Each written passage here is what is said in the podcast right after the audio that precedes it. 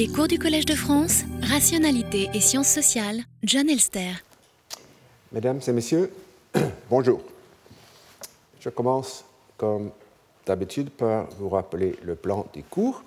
Et pour la première fois, donc, je me suis rattrapé, euh, de sorte que je puisse aborder immédiatement le sujet, sujet du jour, l'organisation des pouvoirs politiques et notamment les questions du veto royal et du bicaméralisme.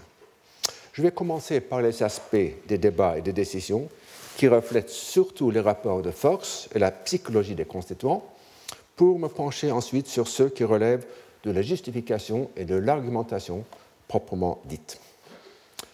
Le débat commence le 29 août, mais ne décolle vraiment que le 31, avec la présentation par Lali Tonandal du rapport du comité de constitution.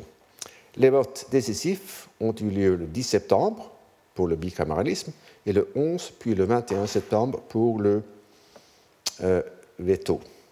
Et voici les votes. Donc que l'Assemblée soit unicamérale, euh, que le roi est un veto, que ce veto soit suspensif et que le veto suspensif cesse à la deuxième législature qui suit celle où on aura proposé la loi. Vous observez premièrement un taux de participation assez élevé, autour de 80%, peut-être même plus, et deuxièmement, des majorités assez nettes et même écrasantes. Le premier fait est important. Comme nous le savons depuis longtemps, les activistes et les extrémistes parviennent souvent à leur but en fatiguant les modérés et en étant davantage prêts à rester jusqu'à ce que le vote ait lieu à une heure tardive. Selon Lali, ce fut aussi le cas de la constituante. Voilà ce qu'il écrit. Lors des votes sur le veto, on voulait fatiguer l'Assemblée, on voulait qu'il y eût beaucoup d'absents pendant l'appel. C'était encore un des moyens usités, car c'est un malheur et un défaut de l'humanité que la modération se rebute plus que la fureur. J'ai appelé ça une tactique des Mao, euh, à partir de ma propre expérience dans les années 60, où les maoïstes étaient très habiles à faire adopter leurs idées en fatiguant les adversaires et en forçant des votes nocturnes. Je pense que la même chose s'est passée en France. Et euh, pourtant, les chiffres que je viens de citer lui donnent tort les activistes ont employé d'autres tactiques pour arriver à leur fin, notamment la demande du vote nominal. Euh, ça, c'est euh, un texte simplement descriptif des archives parlementaires. Sur la première question, c'est-à-dire le veto, il a été résolu d'abord la grande majorité qu'on irait au vote par assis élevé, mais les réclamations ont forcé l'Assemblée à revenir sur le décret et à le révoquer. J'appelle ça une autre tactique de Mao pour la raison que l'appel, la demande du vote nominal, euh, était faite pour pouvoir identifier les votants. Euh, dans les assemblées des années 60, les alternatives, c'était le vote secret et le vote nominal. Là encore, on a insisté, la gauche, l'extrême gauche sur le vote nominal afin de pouvoir identifier euh, ceux qui euh, prenaient des positions modérées.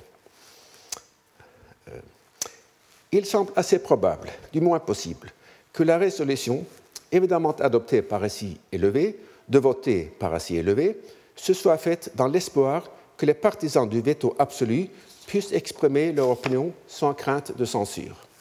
Dans le cas de doute sur une majorité par assis élevé, c'était le président, consultant son bureau, qui tranchait.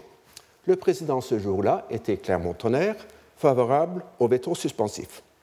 Serait-ce pour cette raison qu'il a ignoré la grande majorité, en espérant que le vote nominal fasse basculer la décision en faveur du système qu'il préférait? Rien ne permet d'affirmer ni de, l'affirmer ni, ni de l'exclure, même si l'hypothèse se heurte à la réputation de Clermont-Tonnerre de probité. Par quelle dynamique ces majorités se sont-elles produites? Je ne prétends pas pouvoir offrir une réponse à cette question. Je me propose simplement d'exposer les principaux facteurs qui ont, qui ont pu jouer sans essayer de déterminer leur importance relative. Et vous vous rappelez peut-être que c'est la même ambition modeste qui a animé mes efforts pour analyser la dynamique de la nuit du 4 août. Lalip Tollendal présenta, dans la deuxième lettre à ses commettants, une explication amère et désabusée de l'échec du projet d'une assemblée bicamérale. Des membres des communes m'ont dit à moi Je ne veux pas faire égorger ma femme et mes enfants. L'opinion des deux chambres a encore eu une autre espèce d'adversaire, ceux qui, regrettant l'ancien régime, ont voulu le nouveau si, mauvais qu'il ne put subsister. On m'a fait encore, encore à cet égard des confidences que je n'ai reçues ni avec reconnaissance ni avec politesse. Ce sont deux étranges bases pour une constitution que la peur d'être assassiné et l'envie de la faire écrouler. Une petite parenthèse. Euh, euh, en Europe de l'Est, après 1989, on a aussi vu quelques instances où les assemblées constituantes ont euh, comporté des, non pas des constitution makers, des faiseurs de constitution, mais des constitution wreckers, des destructeurs de constitution, notamment l'Assemblée constituante euh, tchécoslovaque en 1990, où les communistes ont en effet réussi à détruire euh, le travail euh, constituant. fin de parenthèse. Je vais maintenant essayer de faire l'analyse de ces deux bases, la politique du pire et la crainte. En ce qui concerne la première, on a déjà vu que lors de la Grande Peur, les paysans ont cru à une action délibérée de la part des privilégiés pour les affamer faire tomber le pays dans une anarchie dont seule la contre-révolution aurait pu le sauver. Bien que cette crainte fût infondée, il existe des exemples avérés de la politique du pire, du début des États généraux jusqu'à la fin de la Constituante. Dans une lettre à l'abbé Vermont, précepteur influentiel de Marie-Antoinette, le constituant du clergé, abbé Maury, s'exprime dès le 5 mai dans les termes suivants cela ne commence pas mal. Il y a déjà de la désunion dans les trois ordres avant même leur réunion. Il faut que les partisans de la déconvocation continuent à faire naître de nouvelles difficultés et à aigrir les esprits par de nouveaux sarcasmes. Quand le trouble, trouble sera bien établi, le roi aura alors un droit légitime pour défaire ce qu'il a fait. Et lors des débats sur les deux chambres, Maury adopta apparemment la même attitude. Selon Doss, les passions de tous les partis se liguèrent contre le projet de constituer en deux chambres le corps législatif. Moreau et d'autres représentants qui partageaient ces opinions politiques ne déguisaient point le motif de leur résistance. Si vous établissiez les deux chambres, disait-il, votre constitution pourrait se maintenir. Et dans leurs analyses de divers autres épisodes de la Constituante, les observateurs citèrent souvent la politique du pire parmi les mobiles qui animaient les constituants. Ainsi, à propos de la nuit du 4 août, quelques-uns avaient bien pour but de leurs efforts, l'utilité générale, mais beaucoup faisaient de nécessité vertu.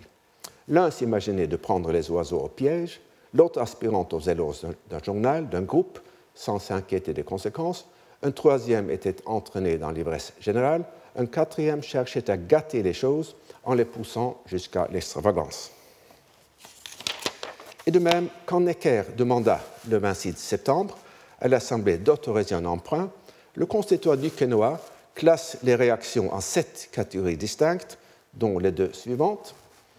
Des hommes qui auraient voulu faire rejeter l'emprunt pour perdre Michel Necker et dévoiler son incapacité à trouver un plan de réforme pour les finances. Le président de Pont-de-Ville, par exemple.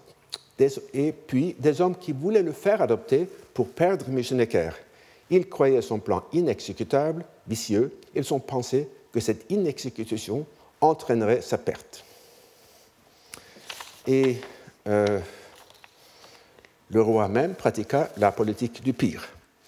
Lors de l'abolition des titres de noblesse en 91, ce fut une, ou c'était en 90 peut-être, une opinion très répandue que Louis XVI s'était persuadé qu'à force de fautes et de mauvaises mesures, l'Assemblée tomberait dans le décrit.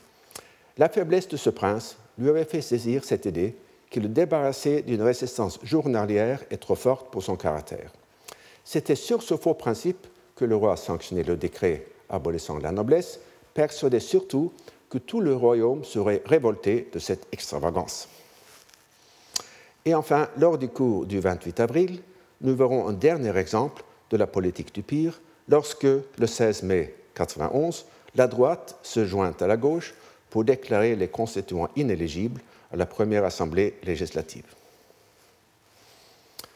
Or, s'il semble hors de doute que certains constituants ont pratiqué la politique du pire en votant contre le bicaméralisme, il est impossible, semble-t-il, de déterminer leur importance quantitative parmi les mille députés présents. Et il en va de même pour l'autre motif que cite Lali Tornandal, la crainte personnelle devant les menaces. Commençons par le constat que dans le cours de la Constituante, aucun député ne fut tué ou même, autant que nous sachions, sérieusement blessé à cause de ses opinions et de ses votes. Et on ne connaît pas d'exemple non plus de femmes ou d'enfants égorgés. On ne peut à cet égard comparer la Constituante à l'Assemblée constituante de Francfort de 1848, durant laquelle deux députés de droite furent tués pour leurs opinions. Et même l'Assemblée française de 1948 euh, a vu plus de violence euh, dans, à l'intérieur, dans, dans, la salle que celle de 89. Cela dit, la crainte des modérés était sans doute réelle et non sans justification au vu des meurtres de Foulon et de Berthier de Sauvigny le 23 juillet et des mots de Barnave à leur propos, ce sang était-il donc si pur? En tout cas, on ne saura jamais si certains députés ont échappé à l'agression ou à l'assassinat en votant contre le veto absolu ou contre les deux chambres. La question qui nous concerne aujourd'hui est celle de l'efficacité causale des craintes, non celle de leur justification. Mais à ma connaissance, nous n'avons pas de lettres ou de journaux intimes qui nous permettent d'affirmer que le vote de tel ou tel individu précis ait été déterminé par une peur viscérale. Pour reconstituer l'atmosphère à Versailles et à Paris vers la fin du mois d'août et au début de septembre, je vais citer une des deux lettres envoyées par un groupe s'appelant la Société du Palais Royal et lue à la tribune de l'Assemblée.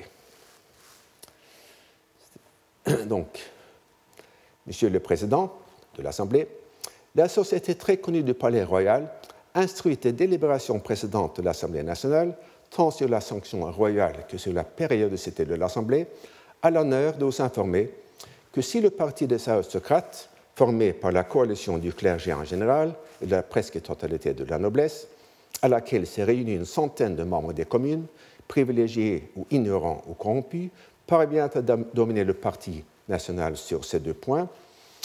En attendant 2000 euh, lettres sont prêtes à partir pour éclairer vos châteaux et vos maisons, en attendant que vos personnes, et la vôtre, monsieur, particulièrement dévouées au parti aristocratique, soient reçues avec toutes les marques de distinction que méritera une pareille conduite. Comme l'écrit le marquis de Ferrières à sa femme le 12 septembre, la menace dans cette lettre est à peine voilée, éclairée, signifiant de toute évidence brûlée. Il affirme pourtant dans sa lettre que l'instigateur présumé, le marquis de Saint-Uruge, est arrêté et que tout est calme.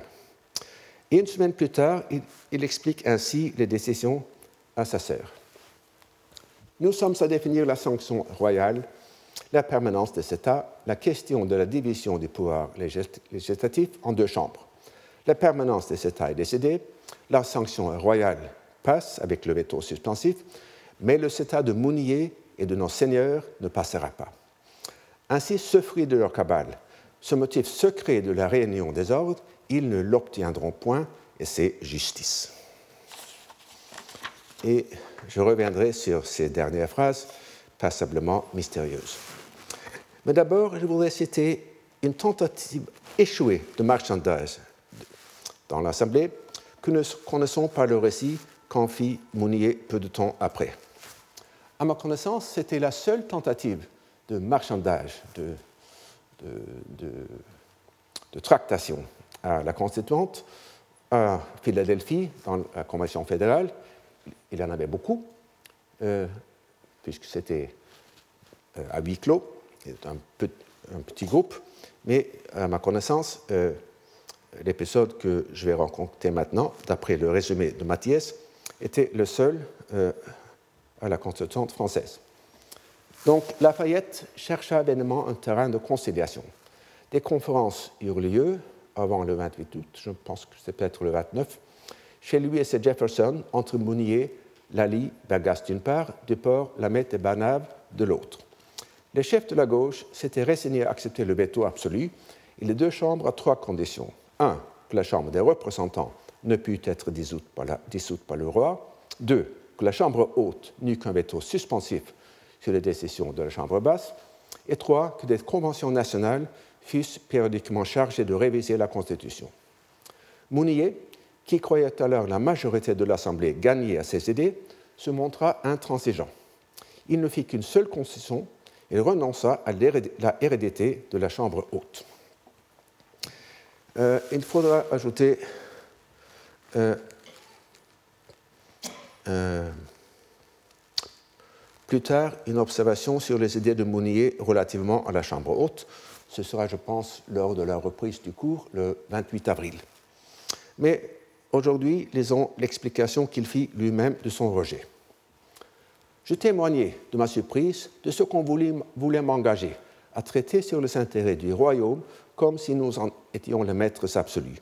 J'observais qu'en ne laissant que le veto suspensif à une première chambre, s'il était composé de membres éligibles, il serait difficile de pouvoir la, pouvoir la former de personnes dignes de la confiance publique, puisqu'alors tous les citoyens préféreraient d'être nommés représentants et que la Chambre, juge des crimes d'État, devait avoir une très haute dignité et conséquemment que son autorité ne devait pas être moindre que celle de l'autre Chambre. Enfin, j'ajoutais que lorsque je croyais un principe vrai, j'étais obligé de le défendre et que je ne pouvais pas en disposer puisque la vérité appartenait à tous les citoyens.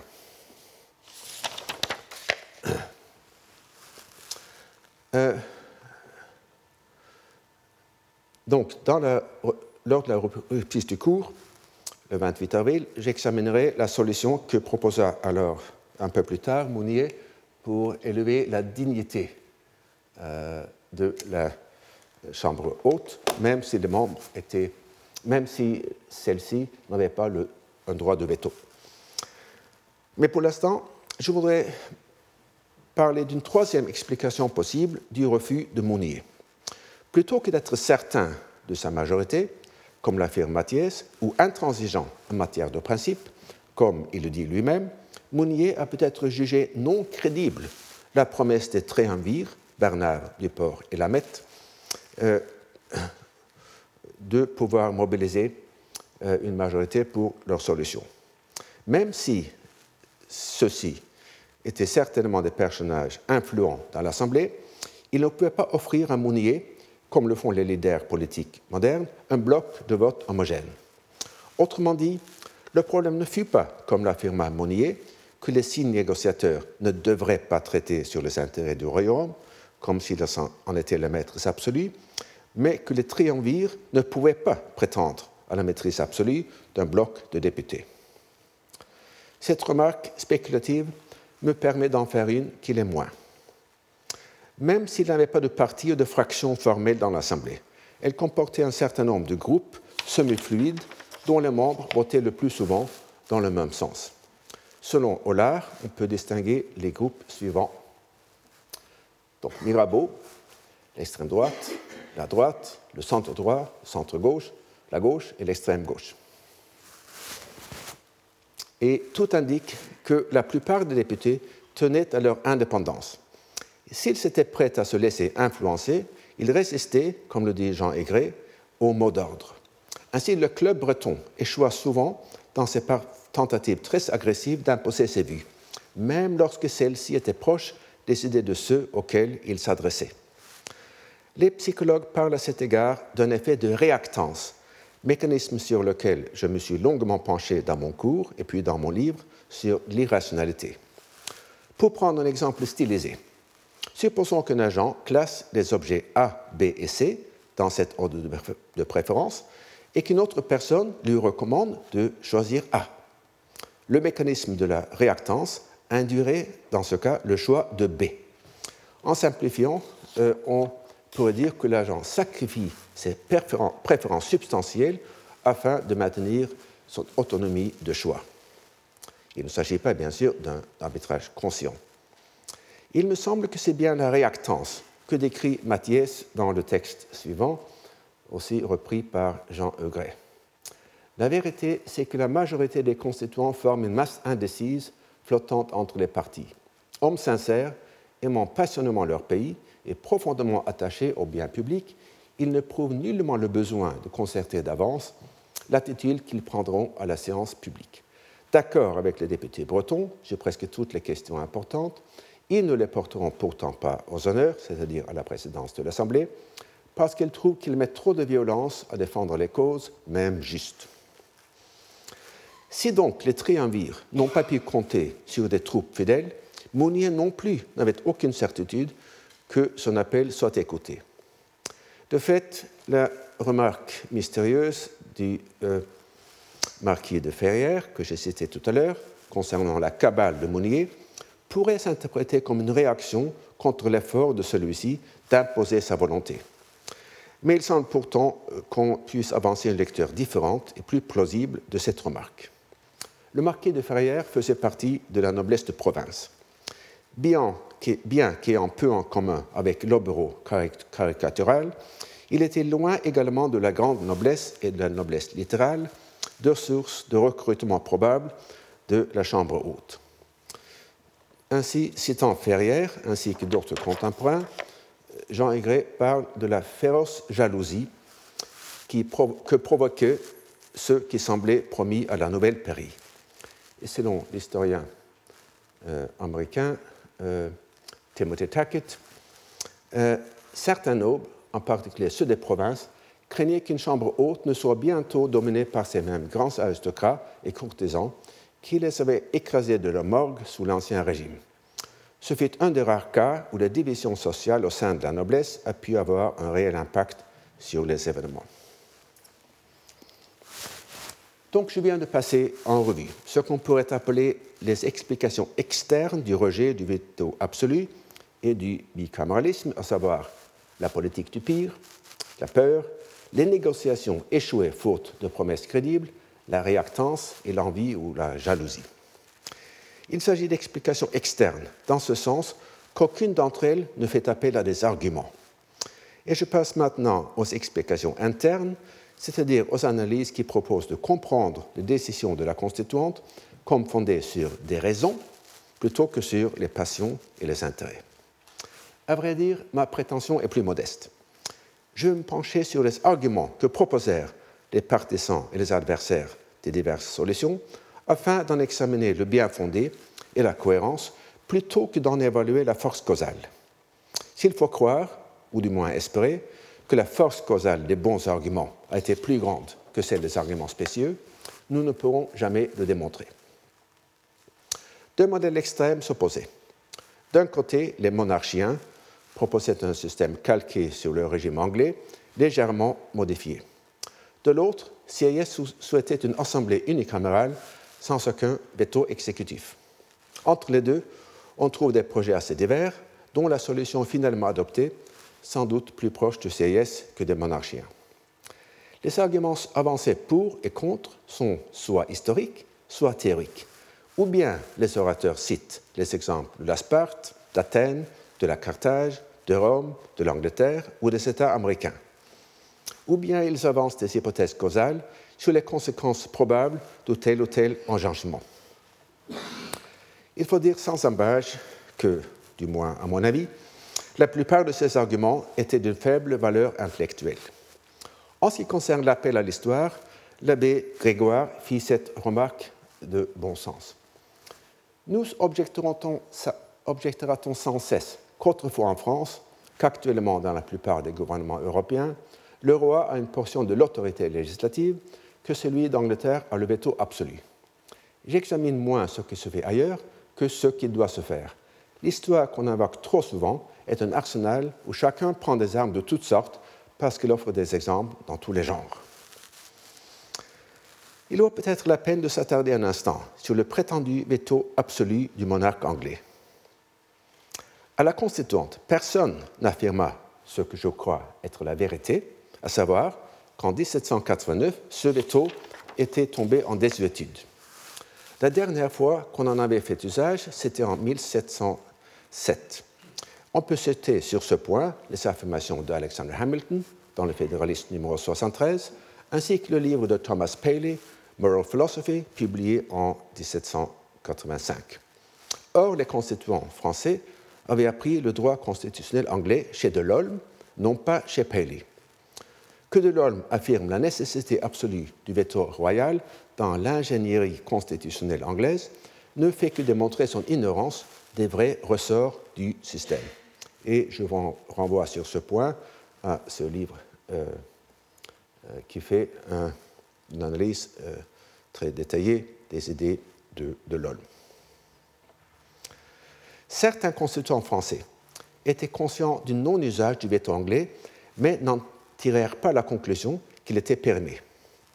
Dans sa présentation du rapport du comité de constitution, la lettre Landal affirme en effet le contraire on est frappé d'admiration quand on considère que depuis un siècle, le roi d'Angleterre n'a fait usage de sa négative qu'une seule fois, et que tout y a, été, y a été combiné avec une telle sagesse, avec une telle prévoyance, que les projets de loi susceptibles d'inconvénients ont expiré entre les deux chambres sans parvenir jusqu'au trône. La prérogative royale, attaquée dans plusieurs de ces points, n'a pas même eu besoin de se montrer pour être préservée. Les communes l'ont défendue contre les pères, sous Guillaume III, comme le père l'avait défendu contre les communes sous Charles II.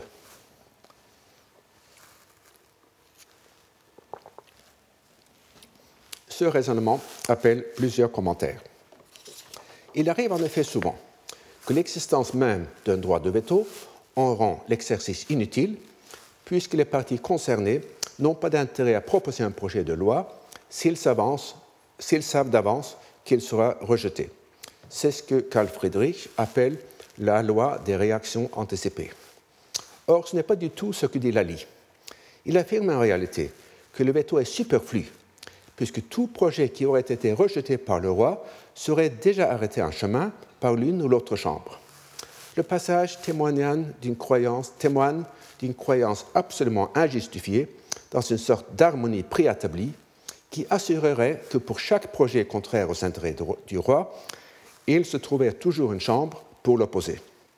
D'abord, c'est évidemment faux, et si c'était vrai, c'est la conclusion inverse qui s'imposerait, c'est-à-dire l'inutilité du veto. Ensuite, il convient de se pencher sur l'idée excessivement intentionnaliste que se fait Lali des origines du système anglais. À aucun moment de l'histoire anglaise, une assemblée ou un individu n'a adopté le système de trois veto afin de promouvoir l'intérêt général. J'ai cité tout à l'heure l'abbé Grégoire comme un représentant, on pourrait peut-être dire un représentant rare, du bon sens au sein de la constituante. Écoutons-en maintenant un autre. Il s'agit cette fois de réfuter une autre idée excessivement intentionnaliste, selon laquelle le veto de l'ordre aurait été établi pour faire contrepoids à la précipitation des communes. C'est l'argument de, de, la lenteur dont je parlerai euh, longuement tout à l'heure. L'idée de deux chambres, dit Rabot de Saint-Étienne, euh, n'a point été imaginée pour suspendre la marche précipitée des représentants du peuple. Ce fut un accommodement des intérêts des grands avec ceux des communes. Il résulta cependant de cet accommodement que pour le maintenir, il fallut donner aux parties contractantes une arme propre à repousser les attaques de l'autre, un bouclier défensif, et l'on créa le veto. Les deux pouvoirs furent donc une invention forcée, un pacte, un contrat, imaginé non pour rendre la législation meilleure, mais pour accommoder des gens qui n'étaient pas d'accord. On fit tout pour l'intérêt particulier et non pour l'intérêt général. Celui-ci gagna sans doute, car il gagne toujours la cessation des querelles intestines, mais ce n'était que par contre-coup, et ce n'est pas directement qu'on avait voulu servir. Euh, je pourrais m'attarder sur les fantaisies historiques des constituants mais il est plus intéressant de passer à leur conception théorique.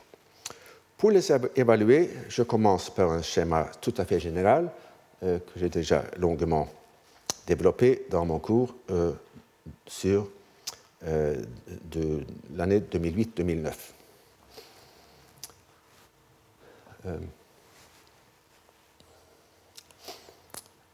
donc, euh, les préférences dérivées qui portent sur les moyens, par exemple sur le taux d'impôt, sur la conscription militaire, n'importe quel sujet, dérivent d'une part des préférences fondamentales euh, euh, des agents et d'autre part de leurs croyances causales et factuelles. Pour les décisions individuelles, le schéma n'entraîne pas de difficultés de principe, bien que dans certains, certains cas, des apories puissent se présenter. Pour les décisions collectives, le schéma est profondément controversé pour des raisons dont je vous ai parlé brièvement dans le cours du 13 janvier et sur lesquelles je reviendrai plus longuement euh, le 28 avril si j'ai le temps. Mais pour l'instant, j'adopterai une vue naïve en supposant qu'une assemblée est susceptible d'avoir une préférence collective aussi bien qu'une croyance collective. Et dans cette perspective, la question fondamentale de l'organisation des assemblées se pose comme suit. Quel est le mode d'organisation d'une assemblée qui soit le plus favorable à la formation de préférences collectives justes et de préférences euh, de croyances collectives vraies Dans le langage des constituants, on peut identifier les préférences collectives justes à la volonté générale. Or, il est clair que des préférences justes ne saurait à elle-même suffire à produire une bonne décision.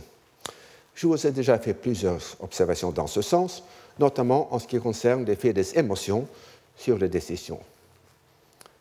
Donc, euh, par exemple, à propos, dans, certaines décisions comme celle de la nuit du 4 août, les émotions ont pu avoir un effet positif sur les préférences fondamentales en facilitant euh, la victoire de la raison sur les intérêts, mais en même temps un effet négatif sur les croyances causales. Et de manière générale, dans ces cas, l'effet sur les préférences dérivées peut être négatif ou positiviste, selon le cas. Ainsi, la volonté générale ne suffit pas, car il faut aussi, selon l'expression de Mirabeau, que l'Assemblée représente la raison générale. C'est une expression que je n'ai trouvée que chez lui, mais qui me semble euh, excellente. Lorsqu'on suppose que l'Assemblée nationale, composée de ces vrais éléments, présente au, prince le fruit de ses délibérations par tête, lui offre le résultat de la discussion la plus libre et la plus éclairée, le produit de toutes les connaissances qu'il a pu recueillir, il semble que c'est là tout ce que la prudence humaine exige pour constater, je ne dis pas seulement la volonté, mais la raison générale. Et sans doute, sous ce point de vue abstrait, il paraît, il paraît au bon sens d'admettre qu'un homme seul ait le droit de répondre Je pose à cette volonté, à cette raison générale. Euh, euh, je, pense qu'il doit y avoir une, erreur là. Je m'oppose. Bon. Mais euh, l'important, c'est la, première partie du passage. Et on peut citer dans le même sens une intervention de Mounier. On ne doit se flatter de prononcer une loi juste que lorsqu'on a une connaissance certains des faits auxquels elle est relative et des conséquences qu'elle peut produire. La pertinence de cette distinction entre la volonté et la connaissance des faits et des chaînes causales apparaît nettement quand on reprend la question que je viens de poser. Quel est le mode d'organisation d'une assemblée qui soit le plus favorable à la formation de préférences collectives justes et de croyances collectives vraies? Car il n'y a aucune raison a priori pour que la même organisation soit optimale pour réaliser ces deux fins à la fois.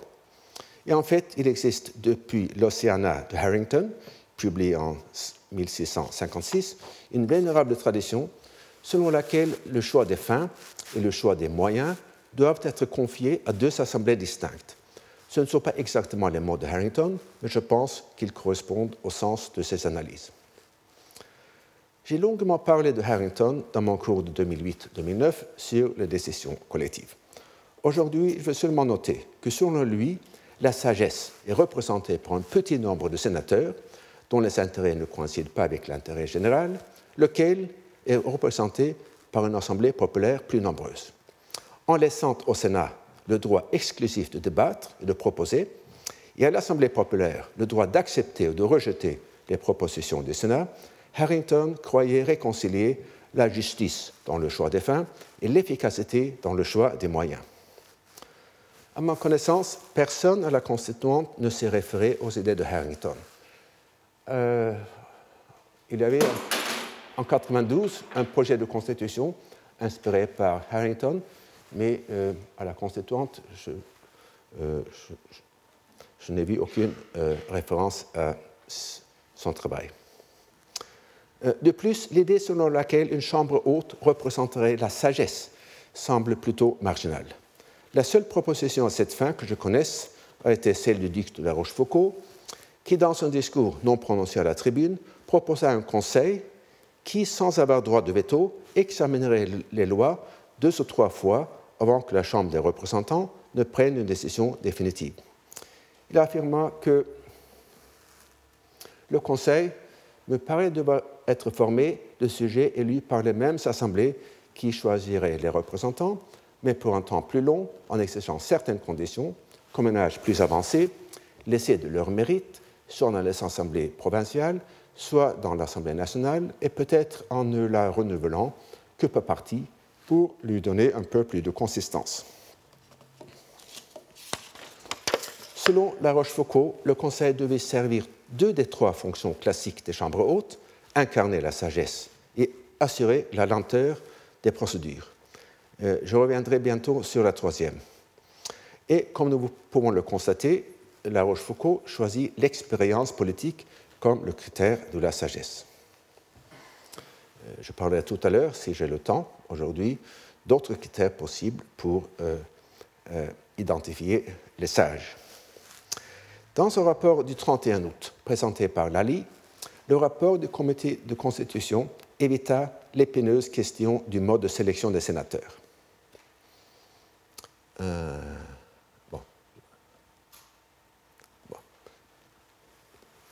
Mais dans les débats, la question ne fut pas souvent soulevée. Dans sa propre présentation du rapport, Lally souligna l'importance pour les sénateurs d'avoir une propriété foncière, même une propriété quelconque, qui les attacherait au sol les dissuaderait de quitter le pays. Maloué en parle en des termes semblables à ceux utilisés par La Rochefoucauld.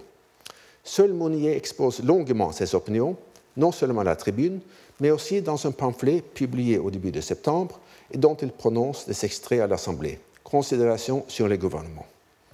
Et on constate que ces opinions évoluent de manière intéressante. Je pense qu'il me faudra euh, euh, reporter euh, l'analyse de cette évolution au cours du 28 avril. Mais dans les considérations, il commence par la remarque que si l'on veut ralentir les délibérations, et donner une sorte de révision à deux chambres sur leurs résolutions respectives, il faut non pas qu'elles aient des intérêts opposés, mais une position différente qui les empêche de s'animer des mêmes passions et qui permettent d'espérer que les mêmes circonstances ne pourront les égarer toutes les deux en même temps. Et par la suite, il introduit non seulement l'âge, mais la richesse foncière parmi les critères de sélection des sénateurs, en exigeant qu'ils aient 10 000 livres de revenus en immeubles. Autant que j'ai pu le vérifier, c'était une somme importante. La contre-valeur en or de 10 000 livres en 89 fut de 3 kilos. Puis Mounier ajoute que ces riches propriétaires auront plus d'intérêt au maintien de la tranquillité publique, ce qui était sans doute un, euphémisme pour signifier un intérêt au maintien de la propriété. Et la défense de la propriété est en effet souvent citée comme la troisième fonction d'une chambre haute. À la Convention fédérale à Philadelphie, ainsi que dans les conventions constitutionnelles des États américains, les députés ont régulièrement avancé cet argument. Certains d'entre eux proposaient pourtant la richesse non pour elle-même, mais comme un indicateur imparfait de la sagesse. Ainsi, l'intégrité, disait Jefferson, n'est pas, d'après mon expérience, une qualité attachée à la richesse. Mais Madison, comme Jefferson, était consterné par l'apparente incapacité des peuples à reconnaître la véritable compétence aussi était-il contraint à contre-coeur d'admettre la propriété comme l'un des meilleurs fondements des distinctions dans la Nouvelle République. Et je voudrais maintenant appliquer aux constituants eux-mêmes les, raisonnements que je viens de développer. Mounier affirma, nous l'avons vu, que les législateurs futurs devaient avoir une parfaite connaissance euh, des faits auxquels la loi est relative et des conséquences qu'elle peut produire. on ne pouvait sûrement pas être moins exigeant pour les constituants eux-mêmes.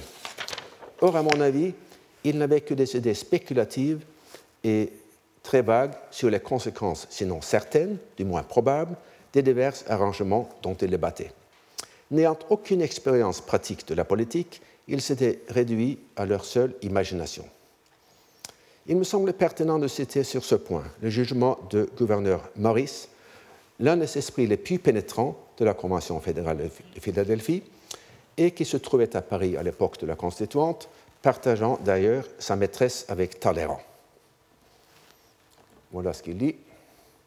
Certes, les hommes capables ne manquent pas dans l'Assemblée nationale, mais ces meilleurs esprits n'auraient guère faire de bénéficier d'un peu plus d'expérience. Malheureusement, il en est un grand nombre qui, pour avoir beaucoup d'imagination, n'ont que peu de connaissances, de jugement et de réflexion.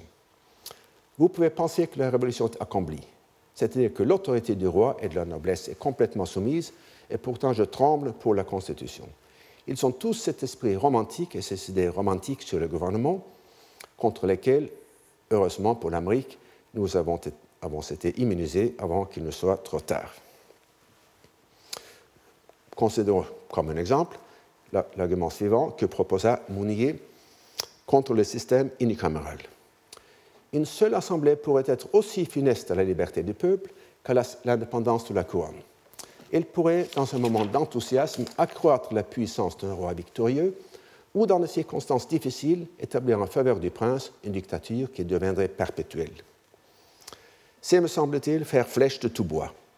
Le scénario, bien sûr, n'est pas impossible, mais à la suite de siècles de lutte sournoise du peuple contre le pouvoir royal, est-il probable?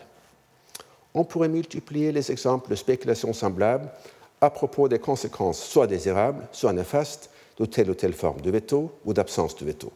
Chacune d'elles peut sembler persuasive jusqu'à ce qu'on lise la spéculation opposée. Les discours offrent aussi de nombreux exemples de langue de bois lorsque les orateurs affirment la vertu infaillible, soit des princes, soit des peuples, ou quand ils expriment leur crainte de l'une ou de l'autre, de l'un ou de l'autre. Il avait pourtant aussi des préoccupations fondées sur l'expérience toute récente. Et pour les expliquer, je vais faire un détour par la théorie constitutionnelle. Selon la conception, aujourd'hui sans doute la plus commune des freins et des contrepoids, et qui fut sûrement celle des constituants français, on peut affirmer, je crois, les deux propositions suivantes. Un organe de gouvernement ne peut jamais être limité par le texte de la Constitution interprété par lui-même, seulement par un autre organe auquel la Constitution accorde le droit de le limiter. Deuxième proposition, un organe qui est limité par un autre ne l'est pas véritablement s'il dispose de moyens d'influer sur la composition de ce dernier. Considérons d'abord le veto royal à la lumière de la première proposition. Dans un cours précédent, j'ai cité cette intervention de Mounier, que je ne vais pas lire tout en entier, euh, simplement euh, la dernière partie. On ne saurait commettre une plus grande imprudence que de confier à un corps, à un individu, l'exécution de la loi qui doit enchaîner sa volonté. C'est contre l'idée qu'on pouvait inscrire dans la Constitution euh, les limite de l'autorité des représentants. Donc, comme il ressort nettement de ce passage, Mounier justifie le veto par la nécessité de protéger la prérogative royale. Je reviendrai sur ce point. Pour l'instant, je constate seulement que Mounier affirme nettement que puisque le simple texte de la Constitution, interprété par les législateurs, ne saurait jamais offrir au roi une protection suffisante, il doit avoir un moyen de s'opposer aux empiétements de l'Assemblée. Dans les constitutions récentes du siècle dernier, de notre siècle, l'interprète privilégié de la Constitution n'est ni l'auteur d'une transgression, ni la victime de celle-ci, c'est-à-dire ni le législatif, ni l'exécutif, mais un tiers neutre, comme une cour constitutionnelle. À l'époque de la Constituante, l'aversion profonde envers l'idée d'un gouvernement des juges rendait quasi impossible une telle solution. Donc, si l'on ne voulait pas que l'Assemblée soit euh, partie et juge, il fallait, donner euh, un veto au roi. Dans le cours de la semaine dernière, j'ai cité un texte d'Étienne Dumont, le collaborateur de Mirabeau. Je le mets ici euh, avec un passage de Lali pour que vous puissiez les comparer. Euh, Dumont affirme que euh, une assemblée unique, eût-elle les meilleurs règlements, ne les observe qu'autant qu'il lui plaît. Et dans le même sens, Lali affirme qu'une chambre unique ne sera jamais liée par ses délibérations, il aura beau prétendre s'enchaîner, comme elle seule aura forgé sa chaîne, comme elle seule la tiendra dans ses mains et la rompra toutes les fois qu'il voudra. La Constitution elle-même sera dans un danger perpétuel, livrée à l'inconstance, aux caprices, à toutes les passions humaines. Donc, si nous substituons dans le premier passage le mot règlement au mot règlement le mot constitution, on voit que c'est la même idée qui est exprimée. Lali, comme Dumont, a pu être influencé par les événements de la nuit du 4 août, lorsque la Constituante a rompu la chaîne de son propre règlement. Et dans certains pays dotés d'assemblées unicamérales, une partie du règlement de celle-ci fait partie de la Constitution. Ce fut le cas, par exemple, de la Constitution française de 1791. En principe, le roi, selon cette Constitution, aurait pu utiliser son veto contre une loi adoptée de manière non réglementaire, mais je ne pense pas qu'on ait jamais envisagé ce cas de figure. Lali n'en parle certainement pas. Ainsi, nous constatons que les monarchies ont justifié le veto royal aussi bien que le bicaméralisme par le premier des deux principes que j'ai énoncés tout à l'heure. Un organe du gouvernement ne peut jamais être limité par le texte de la Constitution, interprété par lui-même, seulement par un autre organe auquel la Constitution accorde le droit de le limiter, que cet autre organe soit le roi ou une chambre haute. À la constituante, le deuxième principe, selon lequel un organe qui est limité par un autre ne l'est pas véritablement s'il dispose de moyens d'influencer sur la composition de ce dernier, a été nettement moins important, mais j'aimerais pourtant en parler euh, un instant. Même les admirateurs du système anglais durent admettre qu'il avait des défauts. Parmi ceux-ci, Mounier mentionna le droit, euh, du roi de nommer des lords en nombre indéterminé. Et dans sa présentation du rapport du comité de constitution, Lally énuméra trois avantages du modèle qu'il proposait par rapport au système anglais.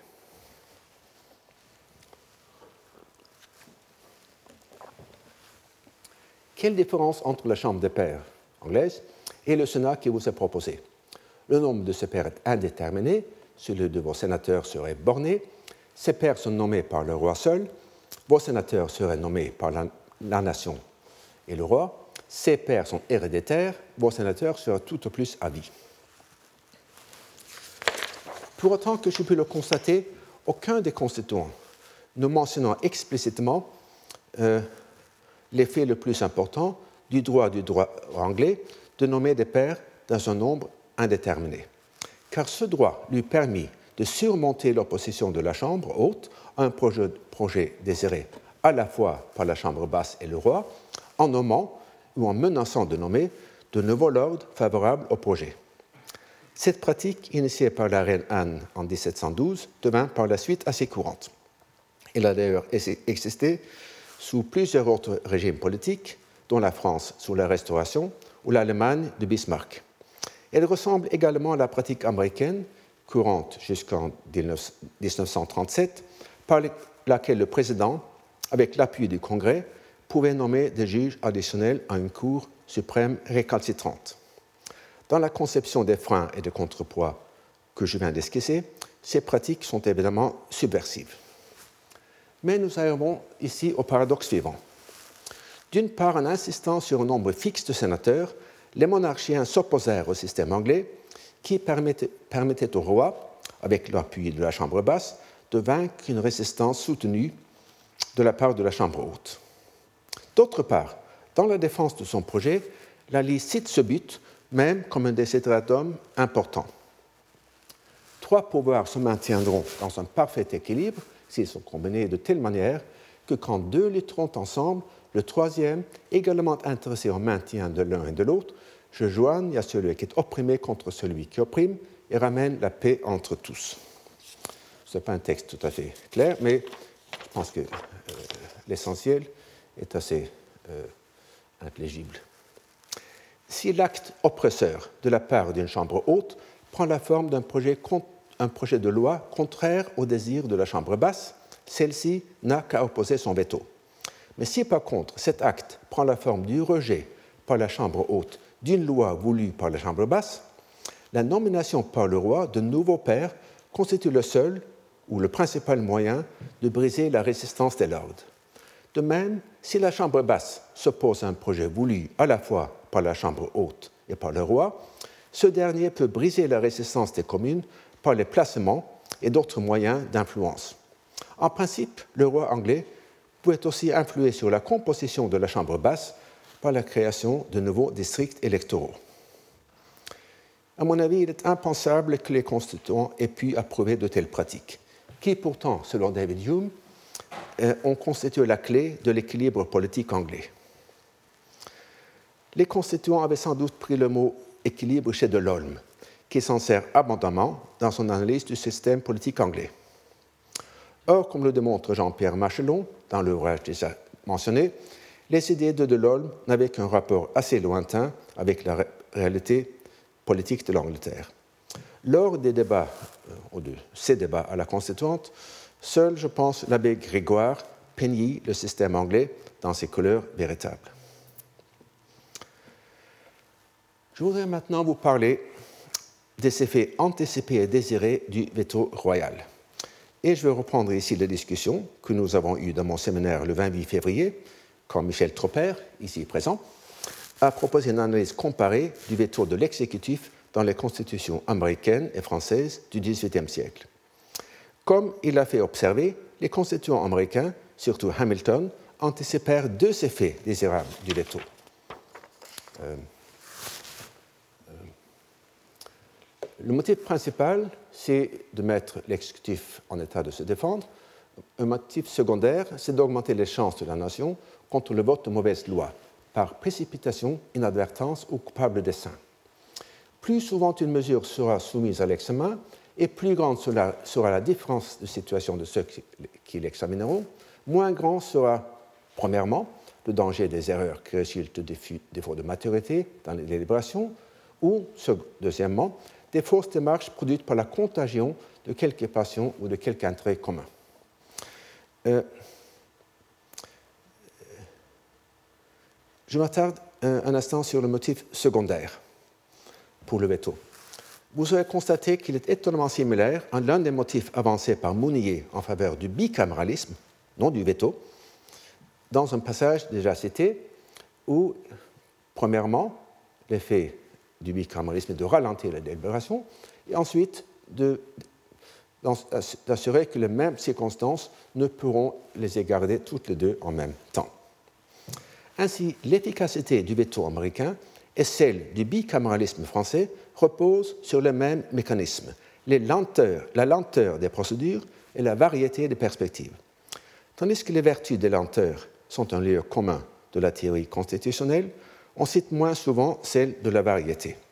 Il s'agit fondamentalement, je pense, d'un principe statistique semblable à celui qui justifie la diversification d'un portefeuille d'actions. Dans leur débat sur le Sénat, les Américains ne citèrent jamais les vertus de la variété. De même, dans leur débat sur le veto, les Français ne citèrent jamais les vertus de la lenteur.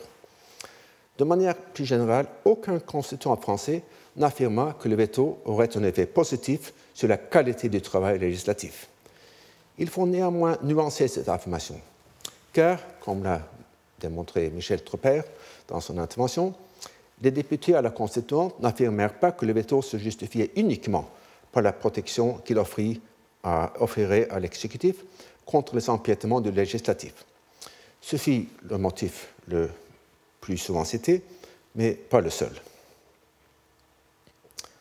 Euh, bon, je vais, passer, je vais sauter une page pour euh, euh, expliquer quel pourrait être l'effet, les raisons additionnelles pour adopter un veto royal, c'est-à-dire en su euh, de l'effet euh, qui, provient de la protection des, des prérogatives du roi. presque tous qui ont pris la parole ont ajouté que la protection des pouvoirs royaux n'était qu'un moyen de protéger les citoyens. Et à mon avis, la meilleure analyse sur ce point est celle de Mirabeau, euh, euh, qui insiste sur l'importance de la publicité. Si le roi n'a pas un, veto absolu, euh, l'Assemblée pourrait interdire toute publicité des débats et finalement s'emparer de tout le pouvoir. je, m'arrête là puisque j'aimerais avoir les dernières cinq minutes pour parler un peu de ce que je viens de dire, surtout pour écouter les critiques qu'on ne manquera sûrement pas de me faire. Michel, qu'est-ce que tu en penses Non, pas de critique, c'est tout, à fait bien. J'ai juste une, question euh, qui porte sur la, désuétude dont, tu as parlé. Oui. Euh, parce que c'est une, question euh, qui ne peut pas être tranchée de façon certaine si c'est tombé ou pas en désuétude. La, la désuétude, c'est une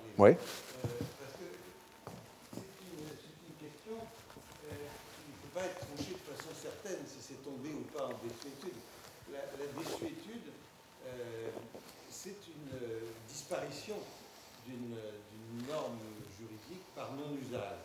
Mhm. Euh, mais le fait qu'il n'ait pas été utilisé pendant une longue période ne prouve pas que c'est vraiment bien sûr, disparu. Bien sûr. Non, je, je, suis d'accord, mais une norme dont on ne, se sert jamais. Euh, il faudrait examiner, par exemple, les débats du Parlement anglais pour voir euh, les, discussions dans les comités. Est-ce qu'il y a des situations où des gens proposent un projet de loi et d'autres disent non, euh, ça, ça, se trouve au veto du roi? Si, si, on trouve ça, bien sûr, le veto existe. Mais si on ne trouve jamais ça, et à mon avis, on ne trouvera, trouvera jamais ça, le veto n'existe pas. C'est une question empirique. Il faut chercher euh, si les gens avaient dans leur esprit, la possibilité qu'un projet soit euh, bloqué par le roi. Ça, c'est une question. Autre question, c'est les auteurs euh, contemporains, comme euh, Paley, disent que ça n'a rien à voir. Le roi a beaucoup d'influence, mais c'est par les placements, la corruption, l'influence, etc., etc. Mais le, veto, euh, personne n'y songe. Donc il y a ces, deux sources-là. Premièrement, les pratiques, par exemple dans les comités du Parlement, et, ensuite les autorités du temps.